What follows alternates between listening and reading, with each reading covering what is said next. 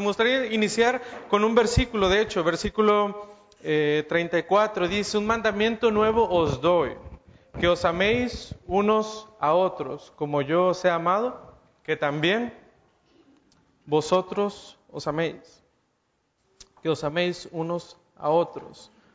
Y, hablando acerca del amor, eh, me gustaría enfocar eh, esta mañana un poquito acerca del amor. Y eso es fácil, ¿no? Es como de los mandamientos padres que tenemos. Cuando nos dicen, bueno, nos tenemos que amar, tenemos que amar a nuestro prójimo, tenemos que amar a las personas, pues es sencillo. Y, de hecho, hasta cierto punto, ahorita cantábamos el 419, Te amo Dios. Y, y el coro dice, Te amo, te amo Dios, por darme tanto amor. Y es sencillo amar a Dios. Dios lo ha dado todo por nosotros. Si nos dicen que nosotros tenemos que amar a Dios, pues realmente es sencillo, o sea, lo podemos hacer fácil, no, no le tenemos que pensar realmente mucho, porque no, es, no es fácil. Si tienes que amar a, a, tu mamá, a tus papás, pues es fácil también, ¿no? Es, es sencillo, no te están pidiendo la gran cosa lo podemos hacer, lo, hacemos incluso hasta disfrutando. Eh, eh, tenemos nuestros amigos, las personas con las cuales nosotros nos llevamos bien y, nos es fácil amarnos, nos es fácil amar incluso a nuestra pareja. Eh, aunque es de una familia completamente diferente, en algún tiempo nunca le conocimos, pero ahora le llegamos a amar y estamos dispuestos a todo por esa persona que es especial por nosotros. Y, Dios nos dice en este versículo 33 que nos amemos los unos a los otros y tú dices, bien va, me gusta, me gusta esta cuestión del amor, esto de, de, estar amando a mi prójimo porque pues es, es fácil de cumplir. Pero ¿qué tal de esas personas difíciles? Porque las sabemos. Habemos personas que somos difíciles de amar. No nos pueden amar tan fácilmente. Y seguramente en tu vida has identificado ese grupo de personas que te cuesta amar. Ah, con mis amigos, con los de mi bolita, con eso sí, no hay ningún problema. Con la familia no hay ningún problema. Pero de este, híjole, este no puedo. Eh, o sea, este definitivamente es difícil que yo le pueda mostrar ah, amor a esta persona por X o por Y. Hay muchas situaciones por las cuales no, no, no llegamos a amar a cierta persona. Nos hizo algo, nos cae mal, no se comporta como nosotros nos comportamos, no le gustan las mismas cosas que a nosotros nos gustan. En fin, varias cosas podríamos estar mencionando por el cual no amamos a ese tipo de personas, pero no las amamos. Y ya, nos vamos tranquilos por el mundo. No, no necesitamos hacer más, porque amamos a los que, a los que sí nos caen bien, pero humanamente hablando, cumplir este mandamiento que el Señor nos ha dejado, Jesús mismo nos decía este mandamiento del versículo 33, el cual nos debemos estar amando, es complicado. Humanamente hablando, es complicado cumplir con esta tarea. No lo hacemos tan fácilmente. Pero la proposición de este mensaje, me gustaría que eh, pensáramos y meditáramos y, fuera el ancla para nuestro mensaje, es que Dios nos ha mostrado su gran amor a través de Jesucristo. Dios nos ha amado a usted y a mí a través de Jesucristo y por lo tanto nosotros debemos amarnos los unos a los otros. Dios nos amó porque nosotros éramos esas personas difíciles de amar. Esos a los cuales, si lo podemos decir de esta manera, no le caíamos bien a Dios, porque no íbamos de acuerdo a su carácter, no íbamos de acuerdo a sus prácticas, a lo que Él hace, a lo que Él es, pero Dios nos amó de tal manera que envió a su único Hijo a morir por usted y por mí. Hermano, nosotros debemos amarnos los unos a los otros. Y entonces, ¿para quién es este mandamiento? Dios nos manda a amarnos ¿A quiénes? ¿Para quién es este mandamiento? El versículo 20. Lo dejamos ahí como huerfanito. La semana pasada terminamos el versículo 19. Eh, el versículo 20 nos dice, de cierto, de cierto os digo, el que recibe al que yo enviare, me recibe a mí, y el que me recibe a mí, recibe al que me envió. Jesús ahora está hablando con un grupo específico de personas aquellos que pueden recibir a estos discípulos. Les está diciendo que las personas a las cuales eh, reciban a sus discípulos es igualmente recibir a Jesús. Y si tú recibes a Jesús, por, por consecuente estás recibiendo a Dios. ¿Por qué? Porque Jesús y Dios es la misma persona. Por lo tanto, cuando tú recibes a, alguno de estos, es que tú estás eh, siendo parte de la familia ahora. Tú eres ese grupo selecto por el cual en los versículos anteriores eh, eh, Jesús nos decía que Él ha elegido a ciertos de, sus discípulos, y hablando específicamente de once de ellos y no eh, de uno más. Pero así es, Dios ahora nos está hablando, Jesús quiere hablarnos específicamente a los que somos parte de esa familia, a los que hemos decidido, tomado la decisión de recibir a quién? A Jesús, los que hemos ahora nosotros aceptado a Jesús, para ustedes este mensaje. Ahora, los que estamos aquí podríamos pensar, bueno, todos somos de, ese grupo de personas, todos hemos ya ah, hecho una decisión o gozamos ahora de una relación con Dios. Por lo tanto, este mensaje es para usted. Dios quiere y Dios le ha dado este mandamiento a usted específicamente. Dios quiere que usted pueda mostrar su amor a las personas. Dios quiere que usted pueda amarse unos a otros, podamos amarnos los unos a los otros. Lo que Juan nos relata, entonces, a continuación, es un mensaje para usted. Juan quiere que usted escuche esto. No mis palabras, porque no son las más elocuentes, y sin lugar a duda no tendrá el sermón la mejor idea, pero lo que Juan nos quiere relatar es un mensaje directamente de Jesús para usted algo que usted necesita escuchar en esta mañana. La primera cosa que estaremos desarrollando, hablando acerca del amor y cómo nosotros, los hijos de Dios, tenemos que estar respondiendo este, es esta. Jesús nos muestra su amor incluso ante la traición. Jesús nos muestra su amor incluso ante la traición. El sermón pasado nos dejó ver la mente de Jesús. Él ya sabía acerca de la traición de quién? Judas. Judas lo iba a traicionar. ¿Qué hace Jesús en el sermón pasado? Hablábamos acerca del servicio y, estar dispuestos a hacer todo por los demás. ¿Qué hace Jesús? Él ya sabía que Judas le iba a traicionar. Él se inclina y lava sus pies. Algo que nos decía Mateo, ningún hombre podía hacerlo. Nadie podía obligar a un hombre a que lavara los pies de otra persona, pero Jesús de manera voluntaria se inclina y sirve a este que le iba a traicionar. Y aquí las cosas ya se pueden poner un poquito complicadas. ¿Cómo es que vas a servir e incluso cómo es que vas a amar a aquella persona a la cual te traiciona? El Señor sabía específicamente, paso por paso, lo que iba a suceder con Judas. Y aún así, él toma la decisión de amar a este hombre. Él toma la decisión de amar a Judas. El amor nos permite dar más oportunidades. El amor nos permite dar más oportunidades de las cuales usted y yo probablemente ya estamos un poquito enfadados. Decimos, no, no, no, ¿sabes qué? Con esta persona ya, ya estuvo, ya le he dado demasiadas oportunidades, siempre le doy una, otra y ¿qué pasa? Me falla.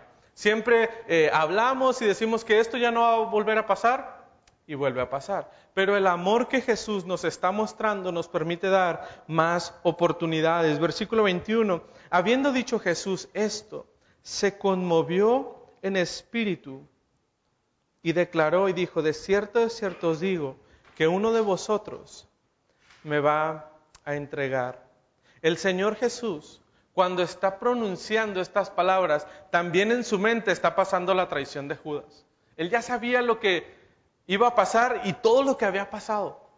Pero aún así, Él da una última oportunidad a este hombre. Él quiere darle la oportunidad. Él toma la decisión de darle una oportunidad más a Judas. Lanza la bomba, Jesús, y les dice, oigan, a ver, uno de ustedes me va a traicionar uno de los que están aquí me va a traicionar.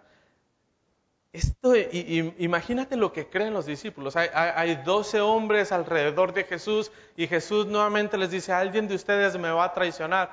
Obviamente el mensaje de Jesús va dirigido para una persona, pero todos empiezan a, ver qué es lo que está pasando. ¿Por qué Jesús nos está diciendo esto nuevamente? ¿Quién es el que va a traicionar a Jesús? O incluso, alguno de ellos podrían pensar, ¿soy yo?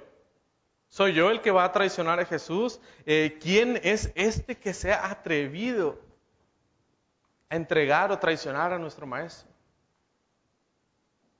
¿Por qué lo haría? ¿Por qué reaccionar o por qué comportarse de esta manera? Los discípulos se miraban unos a otros y dudaban de quién hablaba. Ellos no tenían ni una idea de por qué Jesús les estaba diciendo o por qué Jesús estaba eh, declarando estas cosas acerca de alguno de los discípulos. Y, esto realmente eh, eh, causa una, sorpresa en ellos. No sabían qué es lo que iba a pasar, no sabían qué, estaba pasando. Y, todos empiezan con la duda, con la preocupación. ¿Quién es? ¿Quién será? ¿Seré yo?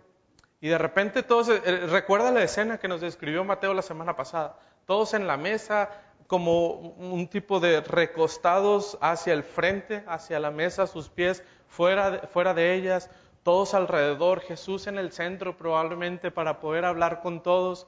Juan nos dice que estaba junto al Señor. El discípulo amado estaba ahí escuchando y viendo todo. Y cuando Jesús dice estas palabras, alguien me va a traicionar, alguien se le prende el foco. Alguien no puede con esta duda. Alguien necesita saber de manera urgente quién es, qué es lo que va a pasar. Del otro lado de la mesa se escucha, hey, ¿quién quieren que era? Pedro. Pedro siempre, siempre va a ser Pedro, hermano. Cuando yo le pregunto es Pedro, siempre, siempre va a ser. Pero él no podía. Imagínate la escena, Jesús todavía hablando y, Pedro, O sea, Jesús lo tenía ahí. Jesús, Jesús y Juan estaban juntitos y, él no aguantaba la duda, él quería saber eh, eh, quién, quién, iba a ser. Imagínate ah, el, rostro de Juan, ¿no? Probablemente no era como, como ese Pedro imprudente, el que siempre va al frente, el que hace las preguntas. Juan, es, tranquilo, eh, yo, yo nada, yo no sé. pero, pero Pedro no puede contenerse en las ganas. Pero Jesús estaba ahí. O sea, Jesús sabía lo que pasaba en la mente de cada uno de estos discípulos. Obviamente también se iba a dar, se iba a dar cuenta de las señas o ruidos que, Pedro podría estar haciendo.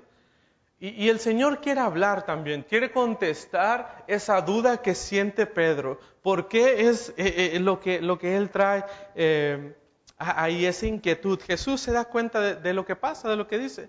Versículo 26, ¿cómo contesta Jesús? Respondió Jesús, a quien yo diera el pan mojado, aquel es. Y mojando el pan, lo dio a Judas Iscariote, hijo de Simón. Para nosotros es un poquito sencillo, decimos, ah, ya está, ya sabemos quién es, ya se resolvió la duda, ¿no? Pero, imagina la escena, eh, es algo tradicional, algo muy obvio, lo que Jesús estaba haciendo. Eh, el líder familiar, la persona con mayor posición, si queremos decirlo, en la familia, hacía esto. Cada, que estaban ah, celebrando o haciendo la celebración, partían el pan, mojaban el pan y daban a las personas. Pero no solamente le daban a uno, le daban a cada una de las personas. Entonces, lo que Jesús está ah, diciendo realmente no tiene mucho sentido para ellos, porque como también parte el pan, lo moja y lo da a Judas, hace lo mismo con Juan, hace lo mismo con Pedro y hace lo mismo con los demás.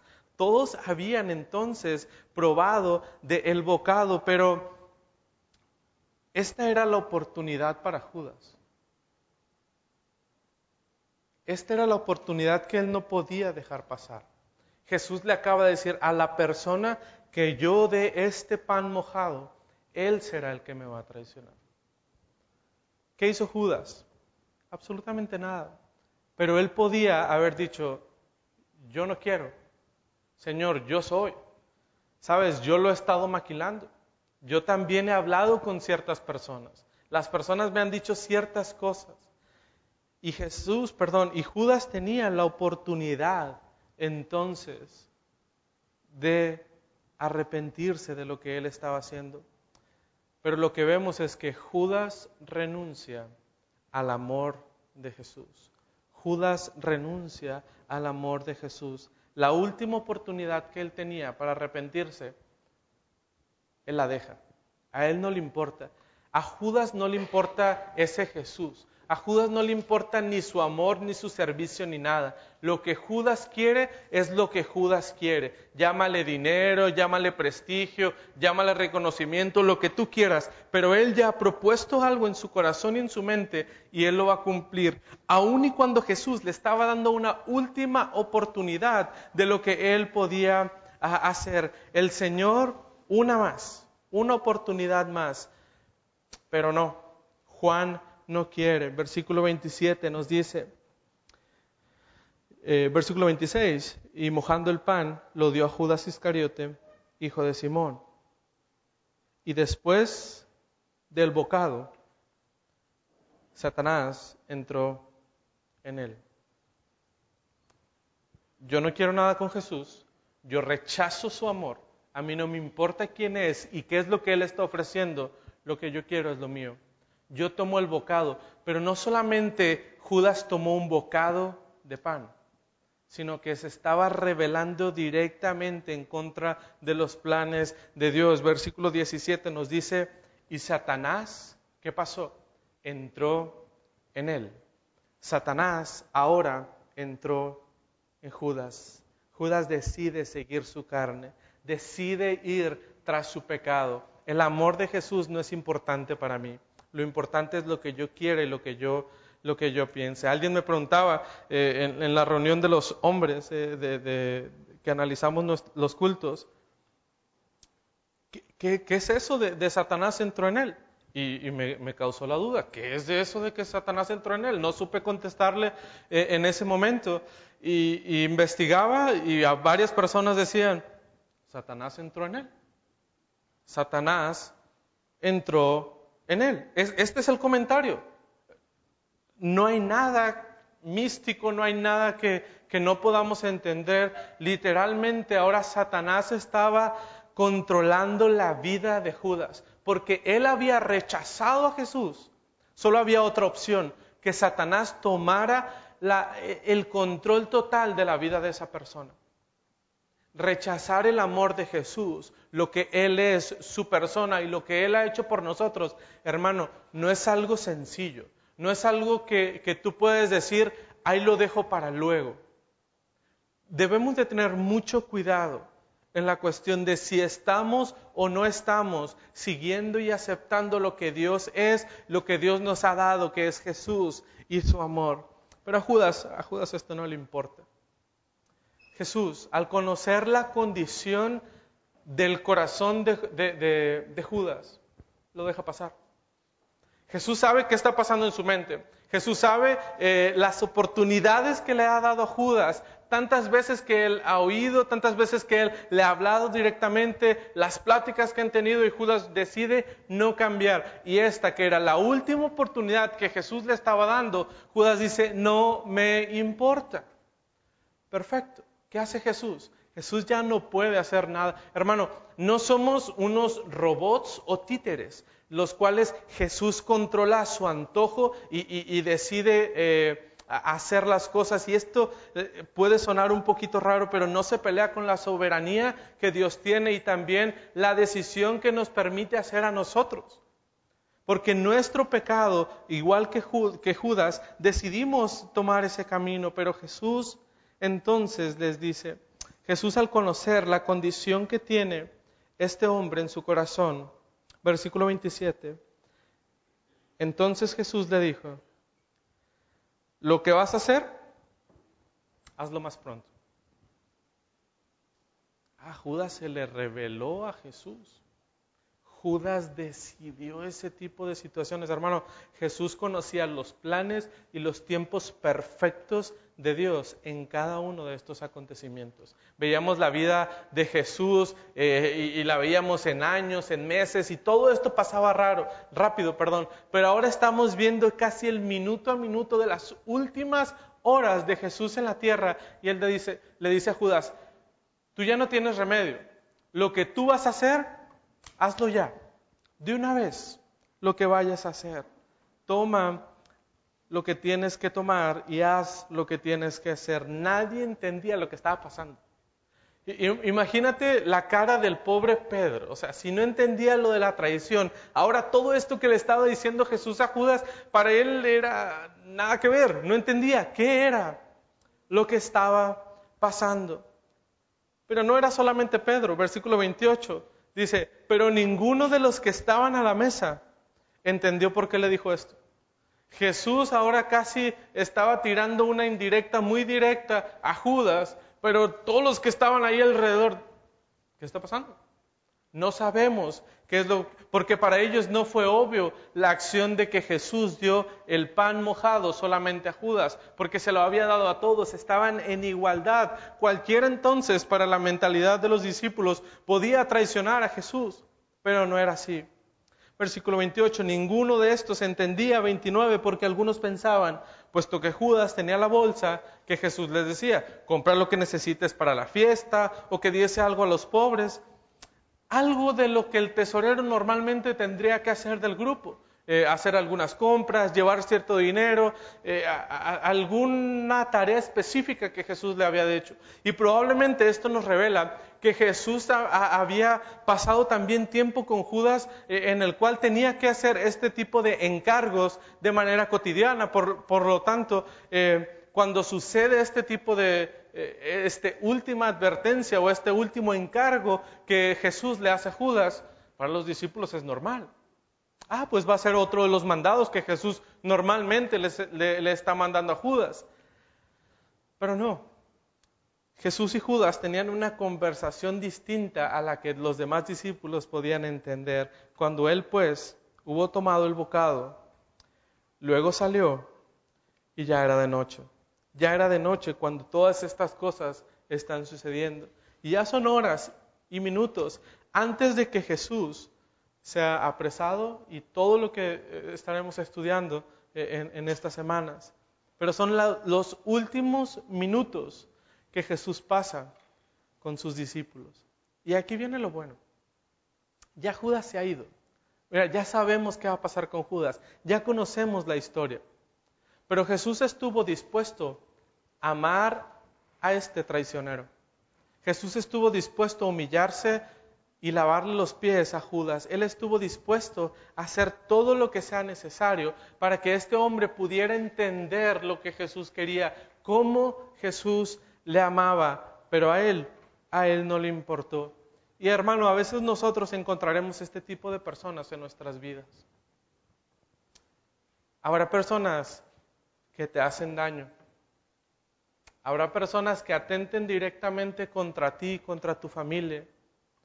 Y el Señor nos ha mandado algo. Es que nosotros debemos amar a ese tipo de personas. Aquel que te cae gordo, aquel que te hizo una mala cara o aquel que no te saludó, tú tienes que amarlo. Tú tienes que mostrar su amor. Y esto ya no nos gusta. Nos gusta juzgar al pobre de Judas y decir, este hombre era malo. Pero ¿qué de nosotros?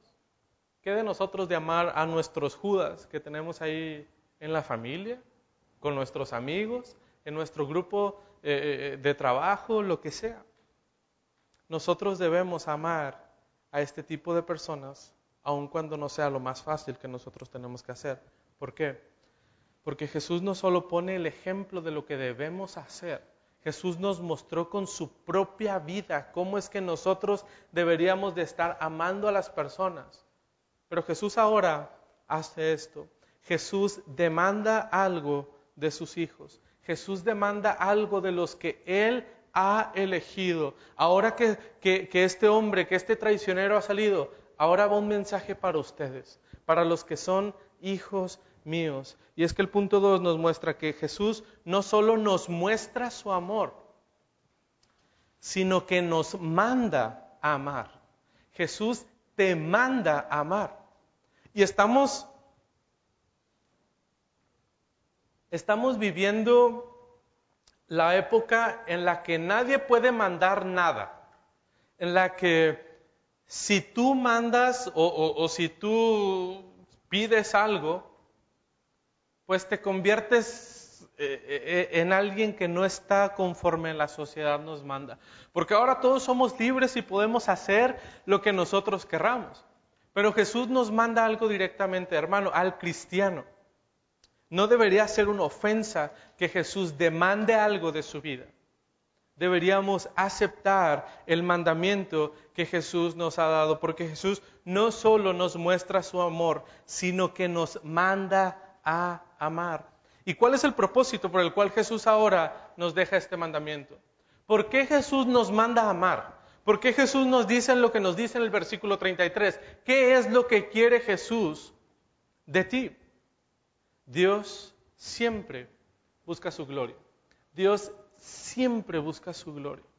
Ese es su propósito en todo lo que Él está haciendo.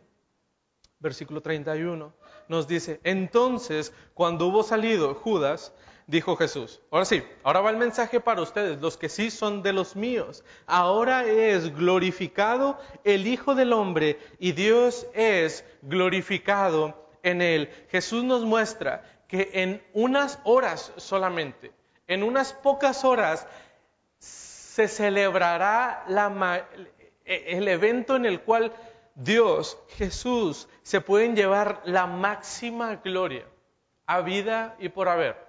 La máxima gloria que Jesús y que Dios pueden recibir se lleva a cabo en el Calvario.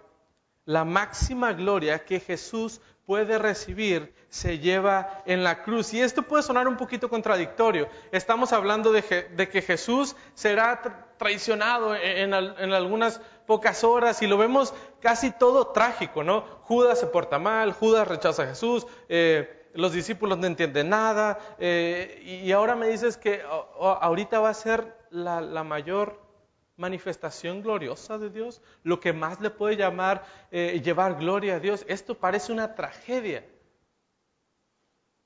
Sí, en la mayor tragedia que podemos pensar es en, la, es en el evento en el cual Dios se lleva más gloria. Versículo 31. Ahora es glorificado el Hijo del Hombre y Dios es glorificado en él. Jesús va a ser glorificado en la cruz y Dios, por lo tanto, será glorificado en ese evento. Dios se llevará toda la gloria en ese evento. ¿Cómo es que entonces se puede llevar gloria a Jesús y el Padre con esto? La respuesta es la cruz. La respuesta es la cruz. El mayor evento en el cual Jesús y Dios se llevan la, la gloria es en la cruz. El gesto de mayor amor se consuma en la cruz. Estamos hablando de amor, estamos hablando de, que debemos amarnos los unos a los otros. Hermano, Jesús te amó tanto, a ti y a mí, traicioneros que no valíamos nada, estuvo dispuesto a morir por nosotros. Eso es la mayor manifestación de amor. Esa es la mayor manifestación de gloria que Jesús se puede llevar, que el Padre mismo se puede llevar. Pero no es solamente eso. No es que Jesús vaya a, realizar este acto por nosotros y asimismo glorificar a su Padre, sino que Él quiere y demanda algo de nosotros. Jesús, Dios quiere glorificarse también a través de la vida de sus discípulos. Sí, Jesús hará lo máximo, lo que nadie más podrá cumplir, pero Dios también quiere glorificarse a través de la vida de los discípulos. Jesús entonces hace un anuncio de los próximos acontecimientos en su vida. El Señor se va, el Señor ya no estará con nosotros. Versículo 32, si Dios es glorificado en él, Dios también le glorificará en sí mismo y enseguida le glorificará hijitos, hijitos, aún estaré con vosotros un poco de tiempo, nada más. Un poco de tiempo, me buscaréis, pero como dije a los judíos, así los digo ahora vosotros, a donde yo voy, vosotros no podéis ir. A donde yo voy, vosotros no podéis ir. Y ve la ternura con la que Jesús les habla a estos hombres, hijitos.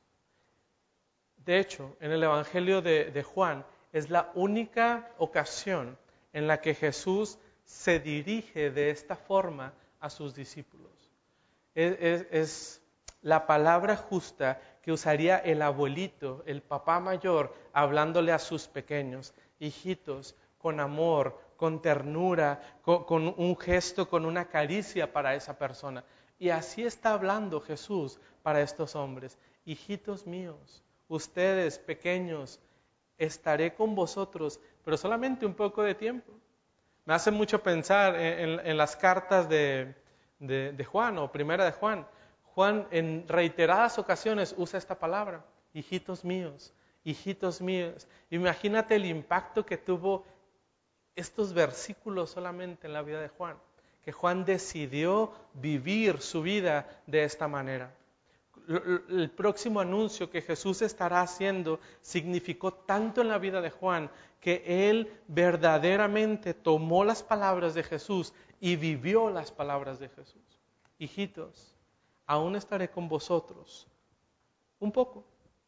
Me buscaréis, pero como dije, a donde yo voy, vosotros no podéis ir. A la partida, cuando Jesús ya no estuviera con ellos, los discípulos tendrían esa necesidad de su maestro tendrían esa necesidad de seguir pasando tiempo con Jesús, de consultar a Jesús, de saber qué es lo que Jesús quería decir, pero ya no estará. Ya no estará más su maestro. Necesitarán entonces en quien apoyarse, necesitarán a alguien en lo que ellos eh, puedan seguir conviviendo y seguir teniendo esta unidad que manifestaban cuando Jesús estaba con ellos. Los planes celestiales era que Jesús tenía que partir. ¿Qué iban a hacer estos pobres si no entendían lo que Jesús estaba haciendo? No entendían ni lo que Jesús les estaba diciendo. Hay algo, hay una ayuda que Jesús quiere dejar para ellos, algo que les va a suplir hasta cierto punto esa necesidad que ahora tienen esa necesidad que tienen de Jesús y, de ir con Él y de, de preguntarle las dudas que ellos tienen, ¿cómo entonces van a resolver esa falta de amor que van a sentir en cierto momento? Un mandamiento nuevo os doy. Versículo 34. Jesús les da este mandamiento para que ellos puedan suplir hasta cierto punto la necesidad que ahora tienen de Jesús un mandamiento nuevo os doy, que os améis unos a otros, como yo os he amado, que también os améis unos a otros. Jesús demanda que los discípulos tengan un amor verdadero entre ellos. Porque podemos decir que amamos y, que sentimos algo por Él y que apreciamos a cierta persona, pero lo que Jesús está diciendo es, necesitan tener un amor verdadero entre ustedes. Es necesario. Pero parece que este mandamiento no es tan nuevo, ¿no? O sea, lo de amar eh, lo, lo traemos desde Deuteronomio. Deuteronomio 6, versículo 5 nos dice, oye Israel, Jehová nuestro Dios, Jehová uno es, y amarás a Jehová tu Dios de todo tu corazón, de toda tu alma y con todas tus fuerzas. Dios desde el Antiguo Testamento nos estaba demandando que teníamos que amar a Dios, pero no estamos hablando del amor de Dios solamente, sino que también al prójimo. Levítico 19, 18, hablando acerca del amor, nos dice, no te vengarás ni guardarás rencor a los hijos de tu pueblo, sino que ¿qué?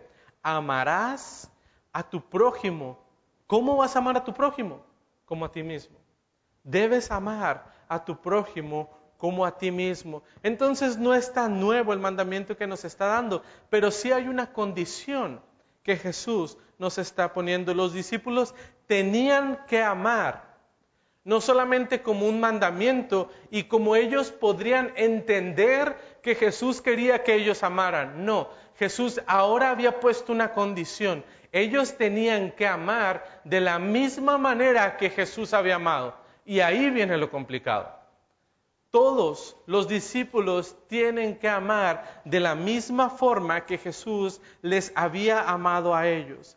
Los discípulos entonces tenían que amar de una manera sacrificial. Porque Jesús estuvo dispuesto a amarnos y sacrificar todo por los discípulos y por nosotros. De la misma manera, nosotros debemos amarnos los unos a los otros de manera sacrificial. Un amor, escucha esto, un amor dispuesto a perdonar las faltas del prójimo. Y ahora los cristianos del siglo XXI nos, hemos inventado un perdón un poquito extraño. Porque somos muy obedientes a lo que dice la palabra de Dios.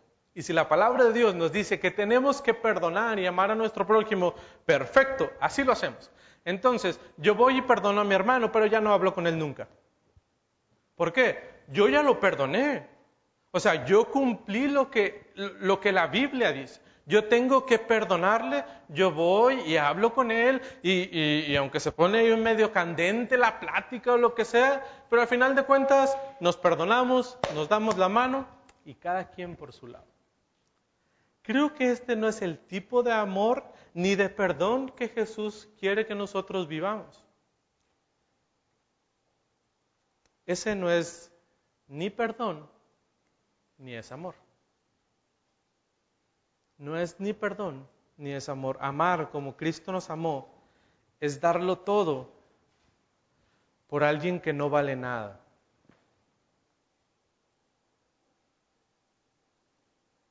Perdón que te diga esto, pero tú y yo no valemos nada. Y Cristo, el Hijo de Dios, dio su vida por ti y por mí. No valemos nada. Y lo dio todo. Y no esperaba nada a cambio. Debemos amar como Cristo nos ha amado, de manera sacrificial, darlo todo por alguien que no vale nada. Tú y yo debemos amar a las personas, hermano, que no nos caen bien. A los que no te caen bien, a esos también tienes que amar. Al que te ha fallado, porque seguramente te han fallado. Una, dos, tres personas. Una, dos, tres, cuatro veces. Te han fallado. Y déjame decirte algo, probablemente te van a volver a fallar.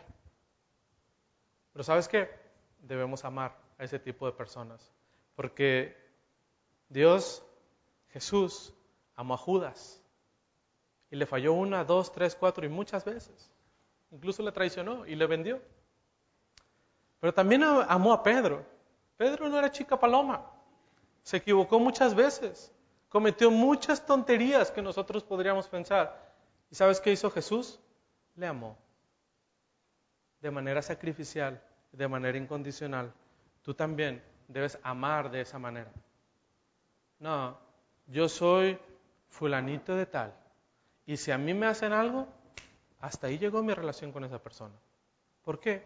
No tengo necesidad de estar batallando con este tipo de personas. Hermano, la Biblia no habla de esto. Es más, Jesús no demanda esto de ti. Jesús demanda que ames a tu prójimo de la manera en la cual Él te amó a ti. De esa misma forma, de esa misma manera debemos estar amando al que nos falla, al que nos traiciona, al que nos cae mal, a la persona que tú dices, esta no es difícil de amar, a esa tenemos que amar. Y estoy seguro que estás pensando en alguien en este momento, si no es que en varios. Yo también. Pero es un mandamiento que tenemos que cumplirlo. Debemos amarnos los unos a los otros. Debemos amar a todas estas personas. Y pensamos en este amor y decimos, no, no se puede. O sea, es que tú no lo conoces. O sea, no se puede. Con, con este o con esta o con fulanito, con menganito, no se puede. O sea, no hay manera de amar a esta persona. Y tienes razón. Nunca podrás hacerlo en tus propias fuerzas. Nunca podrás amar a esa persona como Jesús nos amó a nosotros en tus propias fuerzas. Hermano, necesitas de Jesús. Necesitas del Espíritu Santo obrando en tu vida. Deja tu orgullo a un lado y necesitas entonces que el Espíritu Santo te esté controlando en todo momento, no en tus propias fuerzas, porque nunca pondremos, nunca podremos sino a través de Jesús, de su amor y de la obra que el Espíritu Santo hace en nuestras vidas. El amor por los demás, el amor por los unos a los otros, es un distintivo del creyente. Tu vida debería de reflejar amor en todo momento las personas que te ven allá afuera deberían de decir que tú eres amoroso, que tú estás dispuesto a sufrir por esa persona que no vale nada. Tu vida debería reflejar lo que Cristo te acaba de mandar. El amor por los demás es un distintivo del creyente verdadero. El creyente verdadero ama a los demás. Porque ¿qué nos dice ¿Qué nos dice Jesús? Versículo 35. En esto conocerán todos que sois mis discípulos. Si tuvieres amor los unos por los otros. En esto conocerán todos. Jesús Jesús está dando la oportunidad, y esto lo decía MacArthur, Jesús le da la oportunidad al mundo de que juzgue quién es y quién no es un verdadero creyente. Piensa esto, ¿eh? porque esto es muy serio. Dios le ha dado esa oportunidad al mundo de que nos juzgue a nosotros, de que juzgue nuestras vidas, y tu vida reflejará si eres o no eres un creyente. ¿Qué pensarán tus vecinos de ti? ¿Qué pensarán tus amigos del trabajo? ¿Qué pensarán tus amigos de, la secundaria, de la prepa, cuando te juntas con ellos, lo que sea? Realmente ellos dicen, ah, mira, este, este sí ama, este sí es un verdadero creyente. La palabra de Dios nos dice que en esto todos conocerán, todos se van a poder dar cuenta si tú realmente eres un verdadero creyente, porque el amor por los demás es un distintivo del creyente. Es algo que se debe reflejar en tu vida. ¿Estás amando como Jesús demanda que tú ames o no? ¿Qué dice tu vida? ¿Qué dice tu amor acerca de ti? Cumplir el mandato de amor que Jesús da a los discípulos servirá para dos cosas. Tiene un propósito por el cual ellos deben estar amando al prójimo. Número uno es las personas podrán identificar a los hijos de Dios por el amor que mora en ellos. Lo veíamos hace un momento. Ah, sí, claro, fulanito, claro que es creyente. Mira, todavía le habla a la vecina aquella, que le, echa siempre la basura en su calle, que hace esto y hace lo otro, y ella siempre está ahí para lo que se le ofrezca siempre está con el que lo trata mal, siempre contesta de la mejor manera, eso nos falla.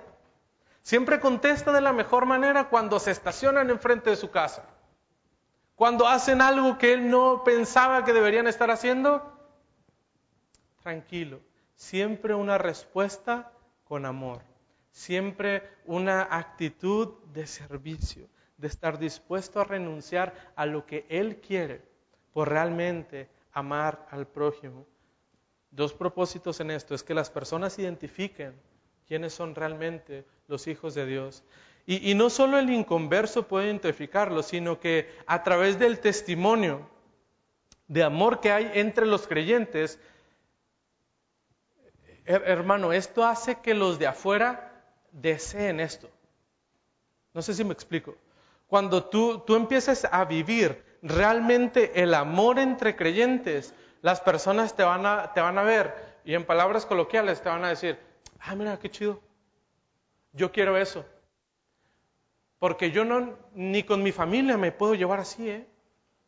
Ni con mi esposa, ni con mi esposo me puedo llevar así. Y estos que ni se conocen, se llevan bien.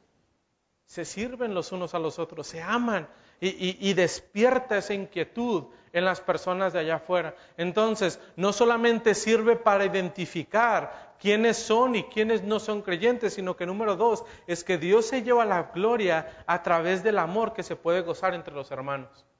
Cuando tú realmente estás mostrando tu amor por el prójimo, hermano, eso da gloria a Dios. Eso hace que los de afuera quieran lo de adentro y, que realmente estén gozando y puedan desear el amor que existe entre los hermanos. La pregunta para usted, la pregunta para Iglesia Bautista La Gracia, hermano, ¿está cumpliendo el mandamiento de Dios? Ah, este Judas, qué malo era, ¿eh? Y eso de, del amor por los unos a los otros, qué padre, ¿eh? Sí, me, han fallado dos, veces, tres veces, yo los perdono, ¿eh? ya no los vuelvo a ver, pero los perdono. Hermano, ¿realmente estás cumpliendo el mandamiento que Dios te ha dado? Porque sí se lo dio a los discípulos, pero te lo da a ti también. Tú, como creyente verdadero, deberías entonces estar viviendo el amor unos por los otros. Y te pregunto, ¿realmente estás amando a tu hermano? ¿Realmente estás amando a tu esposo o a tu esposa? Te lo voy a poner fácil. No te estoy hablando de la persona que te traicionó, que te falla o que te hace algo mal. Estás traicionando a los, perdón, estás amando a los que a los que están aquí adentro. Estás amando a los de tu familia, estás amando de una manera sacrificial como Cristo lo hizo por ti. ¿O no? ¿Qué tal? ¿Qué tal te está yendo en este punto? ¿Estás cumpliendo, y ojo en esta palabra, el mandamiento? No es como, amen así si es conveniente para ustedes. O ahí les dejo un tip para que se lleven bien. No, hermano. Dios nos ha dado un mandamiento, algo que usted y yo tenemos que cumplir. Por eso te pregunto, ¿estás cumpliendo el mandamiento que Dios te ha dado? ¿Tu vida se distingue por ser una vida de amor al prójimo? ¿O eres de los que amamos de manera selectiva? Al hermano Carlos sí, a Jorge sí, porque me caen bien, al otro Carlos también, a la hermana Irma, al hermano fulanito. Todo bien. Mira, hasta nos llevamos bien. Hermano, Dios no nos dice que fulanito sí, menganito no. Nos dice que debemos amar a todos. Debemos amarnos los unos a los otros. Realmente, si no estamos cumpliendo este mandamiento, es un comportamiento que nos debería de preocupar. Es un comportamiento que debería estarnos preocupando. Porque si no estamos cumpliendo este mandamiento, según, no lo que digo yo, sino lo que dice el versículo 35, porque en esto se conocerá todos los que son discípulos de Jesús, los que amen los unos a los otros, los que amen al que lo ha traicionado, al que lo ha fallado. El versículo es claro y nos da a entender que un verdadero creyente debe amar de la misma forma que Cristo lo hizo. Nuevamente, ¿lo estás haciendo? ¿Estás amando realmente como Jesús nos amó a nosotros? Jesús amó de una manera sacrificial. ¿Por qué? Porque te amó a ti. Yo no te conozco realmente, hermano, pero tú sí te conoces y tú sí sabes lo que eres. Esos pecados que a veces no reflejamos o no revelamos nunca, pero el Señor sí los conoce. Y así como conocía la, mente y el corazón de Judas, así como conocía la mente y el, y el corazón de Pedro, también conoce tu mente y tu corazón. Y Jesús dijo, yo voy a morir por él. Se sacrificó por ti, porque te amaba, porque estaba cumpliendo el mandamiento de su Padre. ¿Qué estás haciendo tú? ¿Realmente estás cumpliendo este mandamiento? Hermano, Cristo te ama y ha muerto por ti. ¿Por qué no puedes amar a tu hermano en Cristo? ¿Por qué no? ¿Qué te impide? ¿Qué, qué es esa ofensa tan grande que te ha hecho esta persona que no estás dispuesto a perdonarle? Porque si lo ponemos en la balanza, la ofensa que te haya hecho esa persona a la ofensa que tú le hiciste a Dios, hermano, no pesa nada la ofensa que te hicieron. Debemos estar dispuestos a amarnos los unos a los otros. Pero aquí no termina la historia. Viene algo interesante, mientras Jesús decía todo esto, algo tan importante, no solo en la vida de estos hombres de estos once hombres que estaban ahí a la mesa con Jesús, sino que estos versículos serían realmente importantes para la humanidad, para el cristianismo hasta el día de hoy. Y al otro lado de la mesa alguien se lo perdió todo. ¿Quién creen que era? ¿Quién creen? Pedro. Pedro no se dio cuenta de estos mandamientos. O sea, mientras Jesús estaba hablando del amor, en la cabecita de Pedro solamente eh, estaba, ¿cómo que se va? ¿A dónde? ¿Por qué no vamos a ir nosotros? Si vamos para todos, somos los discípulos, le seguimos, Él es el maestro, nosotros los alumnos vamos a donde Él va. ¿Por qué no? Y está al otro lado de la mesa y levanta la mano. Pido la palabra. Señor, versículo 36, le dijo Simón Pedro, Señor, ¿A dónde vas? ¿Cómo que no? ¿Cómo que no puedo? El versículo 33 y el versículo 34 le pasaron de noche a Pedro. No se dio cuenta. Se quedó con el versículo 33, imagínate. A donde yo voy, vosotros no podéis ir. Y ya. ¿Cómo? ¿Se va? ¿A, a dónde? Y esto nos muestra algo. Jesús nos muestra que debemos y cómo debemos amar a las personas que nos fallan. La tercera cosa que nosotros debemos hacer, Jesús nos muestra cómo amar a las personas que nos fallan. Y es que Pedro, siendo Pedro, te voy a decir un secreto, le falló al Señor. El que le amaba tanto, el que estaba dispuesto a siempre ir por él, y con él le falló. Pero se amaban, tenían una buena amistad, eran buenos compañeros. Y Pedro, Pedro le falló. Hermano, qué lástima que a veces somos como Pedro. Y no hablando del amor, sino hablando de dos versículos que se nos pasaron. Se le pasó a Pedro eh, los versículos del amor. ¿Por qué? Porque él estaba preocupado en algo. Él tenía que seguir a su maestro a todo lugar. Él tenía que estar con él. Y probablemente era un, poco su carne, un poco su, eh, su, deseo de ocupar esa posición de prestigio, probablemente, que él estaba pensando cuando Jesús reine. yo soy de los tres más allegados, yo voy a estar ahí. Y ahora el Señor me está diciendo, hasta aquí llegamos a donde yo voy, ustedes ya no van. Y se le cae su mundo en ese momento. A ver, espérate, ¿cómo que no? Y así somos nosotros. Pensamos en, lo más importante, es mi carrera, es mi casa, es, es lo que yo tengo que hacer. Y el Señor te está hablando, hermano, directamente y tú no haces caso. ¿Por qué? Porque estás perdido en tus deseos, en lo que a ti te importa, para lo que a ti es más, para lo que es más importante para ti, hermano. No se trata de eso. Ten cuidado, no te desvíes, hermano. Y no te estoy diciendo esto porque, porque te vi que estabas pajareando aquí en la predicación. No, hermano, el Señor te está hablando todos los días a través de su palabra. ¿Y tú qué estás haciendo? Lees cinco, seis versículos, seis capítulos y dices, palomita, yo ya leí. Y hermano, Jesús estuvo hablando en voz clara todo este tiempo, pero Pedro nunca escuchó. Porque él estaba envuelto en sus deseos, en lo que él quería, en lo que él pensaba. Y a veces somos así tú y yo.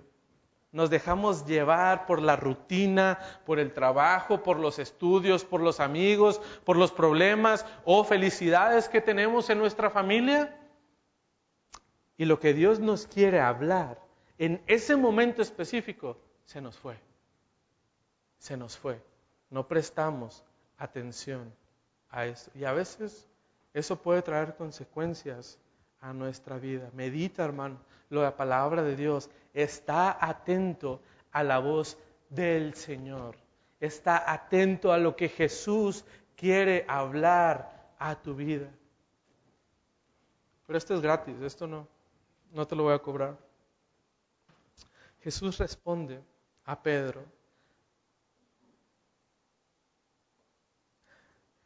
Y Jesús responde no como yo te estoy diciendo. Jesús lo hace de una manera amorosa con Pedro. Porque le pudo haber dicho, Pedro, ¿qué te acabo de decir? Pon atención. no, no, no él, él, no, él no le regaña, sino que le responde con amor, justo, ¿sabes cómo? Justo como les estaba enseñando. Jesús les dijo, deben amarse unos a otros. Como yo los he amado, así de manera sacrificial, así lo deben hacer. Y lo demuestra en este pasaje. A donde yo voy, Jesús le dice, no puedes seguirme ahora, me seguirán después, pero ahora no. ¿De qué estaba hablando Jesús? De su muerte. Los discípulos iban a morir también, al igual que Jesús. Pero en este momento, este no era su momento. Ahorita no, Pedro, pero después me seguirás. La muerte de Jesús estaba solamente a unas horas y Pedro no estaba prestando atención. Pedro andaba en otras cosas. Pero Pedro ahora quiere saber qué es. O sea, Pedro es el, el recio, el fuerte y me explicas porque me explicas. Y algunos somos igual de tercos, ¿verdad? Como Pedro. O sea, hasta que no entendamos, no damos nuestro brazo a torcer. Ten cuidado con, esto. Versículo 37. Le dijo Pedro, Señor, ¿por qué no te puedo seguir ahora? Porque yo digo, no, no, no, no, no, no, no. Yo quiero seguirte, Señor. O sea, ¿por qué no ahorita? Yo quiero hacerlo en este momento. ¿Cómo me dices eso? Señor, no, o sea, tú y yo somos amigos, yo soy tu seguidor. Señor, yo te amo. Yo estoy dispuesto a todo. Y Pedro mete la pata nuevamente. Mira cómo termina el versículo. Mi vida pondré por ti, Señor. O sea, te amo tanto, te amo de tal manera, Dios. Jesús, yo pongo mi vida por ti. Y la respuesta de Jesús, amándonos, a unas sabiendas de lo que Pedro iba a hacer en algunas horas solamente, Jesús le vuelve a mostrar su amor. Jesús ama a los que saben, a los que sabe que le van a fallar. Versículo 38 le dice, Jesús le respondió, de verdad, Pedro, de verdad, tu vida vas a poner, ¿Vas a poner tu vida por mí? ¿En serio? No, mira, te voy a decir algo. No va a cantar el gallo y tú ya me vas a negar tres veces. No, no digas que vas a poner tu vida por mí. Me vas a negar. ¿Sabes? Me vas a fallar. ¿Quieres poner otra palabra? Me vas a traicionar tú también. Probablemente no como Judas, pero me vas a traicionar, Pedro. Pero aún así, aún así te amo. Déjame leer la respuesta que Jesús le da en palabras de Lucas.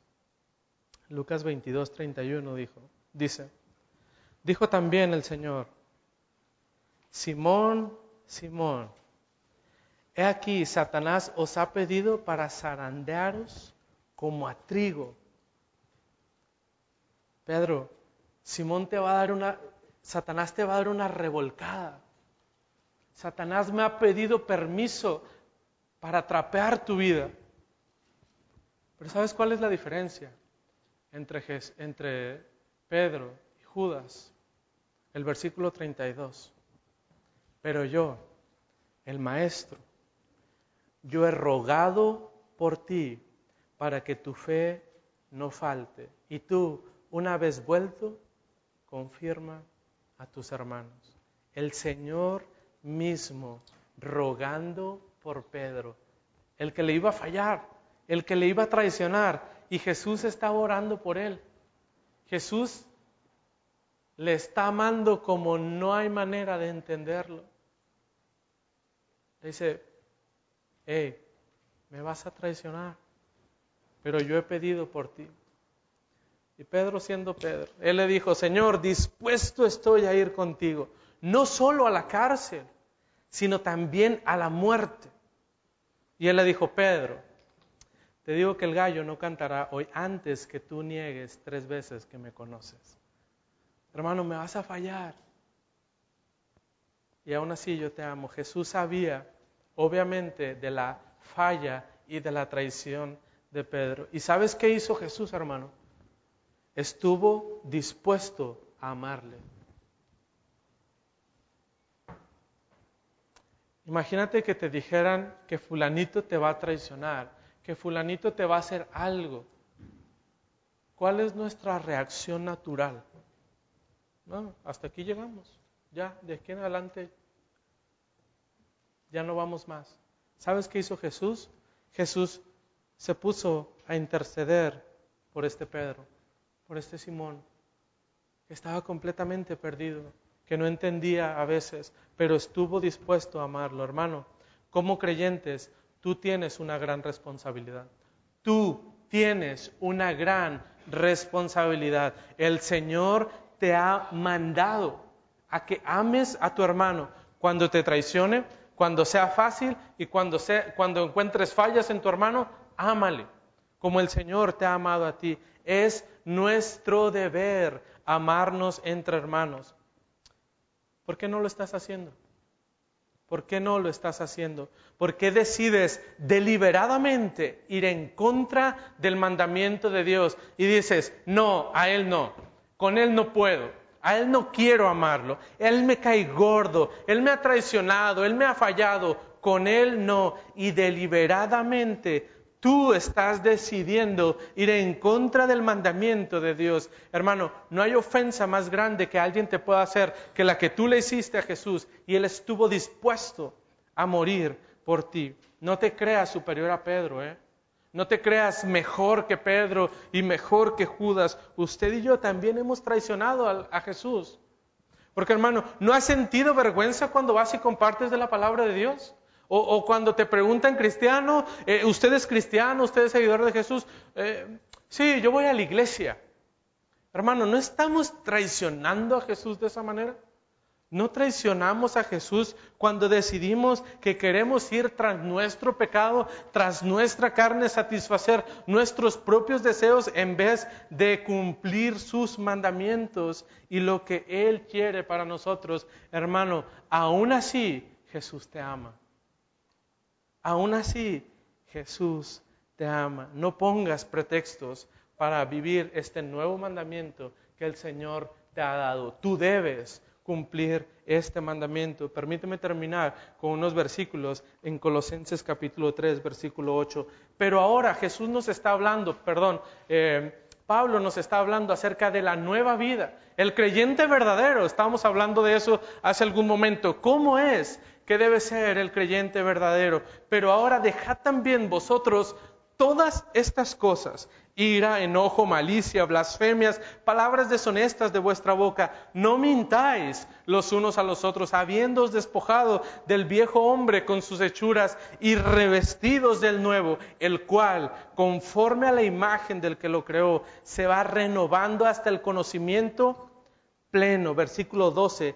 Vestíos pues como escogidos de Dios, santos y amados, de entrañable misericordia, de benignidad, de humildad, de mansedumbre, de paciencia, ¿Qué debemos hacer? Soportándoos los unos a los otros y perdonándonos unos a otros si alguno tuviere queja contra otro. Si tú tienes queja contra tu hermano de la manera que Cristo te perdonó, así también tú debes perdonar a tu hermano. Así también hacedlo vosotros. Y sobre todas estas cosas, vestidos de amor. Sobre todas estas cosas, vestidos de amor, porque es el vínculo perfecto. Eso es lo que nos une como cuerpo de Cristo. Eso es lo que permite que tú y otro hermano que no tienen nada que ver puedan convivir juntos, puedan estar juntos, hermanos, que podamos vivir el amor que Cristo demanda de nosotros realmente. Empieza a vivir el nuevo mandamiento que Dios te ha dado. Que esta iglesia, Iglesia Bautista La Gracia, se pueda distinguir por el amor genuino que existe entre sus hermanos. Que los de afuera te puedan ver y puedan realmente desear el amor de Dios en tu vida. Vamos a Dios, gracias por amarnos de la manera que no entendemos. No entendemos tu amor, no entendemos por qué lo has hecho, Señor.